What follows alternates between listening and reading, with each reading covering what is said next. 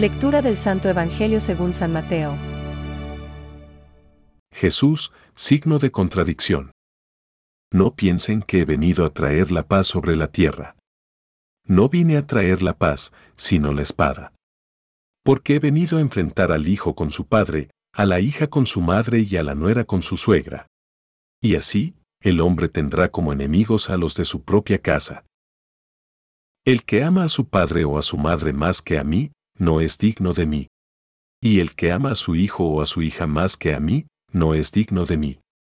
El que no toma su cruz y me sigue, no es digno de mí. El que encuentre su vida, la perderá. Y el que pierda su vida por mí, la encontrará. El que los recibe a ustedes, me recibe a mí. Y el que me recibe, recibe a aquel que me envió. El que recibe a un profeta por ser profeta, tendrá la recompensa de un profeta. Y el que recibe a un justo por ser justo, tendrá la recompensa de un justo. Les aseguro que cualquiera que dé de beber, aunque solo sea un vaso de agua fresca, a uno de estos pequeños por ser mi discípulo, no quedará sin recompensa. Cuando Jesús terminó de dar estas instrucciones a sus doce discípulos, partió de allí, para enseñar y predicar en las ciudades de la región. Es palabra de Dios. Te alabamos, Señor. Reflexión. El que no toma su cruz y me sigue detrás no es digno de mí. Hoy Jesús nos ofrece una mezcla explosiva de recomendaciones. Es como uno de esos banquetes de moda donde los platos son pequeñas, tapas, para saborear. Se trata de consejos profundos y duros de digerir, destinados a sus discípulos en el centro de su proceso de formación y preparación misionera. Ver Mateo 11.1. Para gustarlos, debemos contemplar el texto en bloques separados.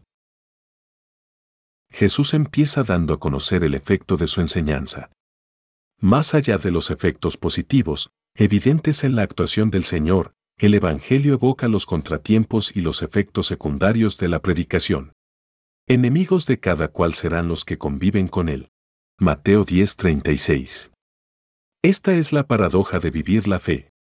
La posibilidad de enfrentarnos, incluso con los más próximos, cuando no entendemos quién es Jesús, el Señor, y no lo percibimos como el Maestro de la comunión.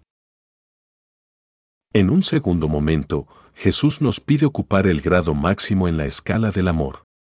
¿Quién ama a su padre o a su madre más que a mí? Mateo 10:37, ¿quién ama a sus hijos más que a mí? Mateo 10:37. Así, nos propone dejarnos acompañar por Él, como presencia de Dios, puesto que, quien me recibe a mí, recibe a aquel que me ha enviado. Mateo 10:40. El efecto de vivir acompañados por el Señor, acogido en nuestra casa, es gozar de la recompensa de los profetas y los justos, porque hemos recibido a un profeta y un justo. La recomendación del Maestro acaba valorando los pequeños gestos de ayuda y apoyo a quienes viven acompañados por el Señor, a sus discípulos, que somos todos los cristianos. Y todo aquel que debe beber tan solo un vaso de agua fresca a uno de estos pequeños, por ser discípulo. Mateo 10:42. De este consejo nace una responsabilidad. Respecto al prójimo, debemos ser conscientes de que quien vive con el Señor, sea quien sea, ha de ser tratado como le trataríamos a Él. Dice San Juan Crisóstomo. Si el amor estuviera esparcido por todas partes, nacerían de él una infinidad de bienes. Pensamientos para el Evangelio de hoy.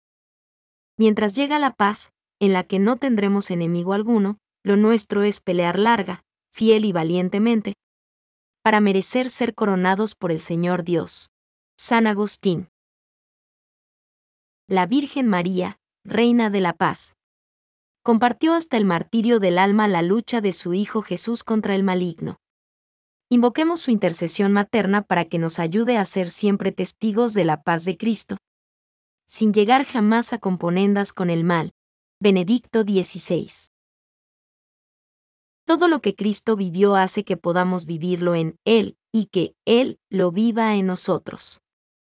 El Hijo de Dios con su encarnación se ha unido en cierto modo con todo hombre. Concilio Vaticano II. Estamos llamados a no ser más que una sola cosa con Él. Catecismo de la Iglesia Católica, número 521.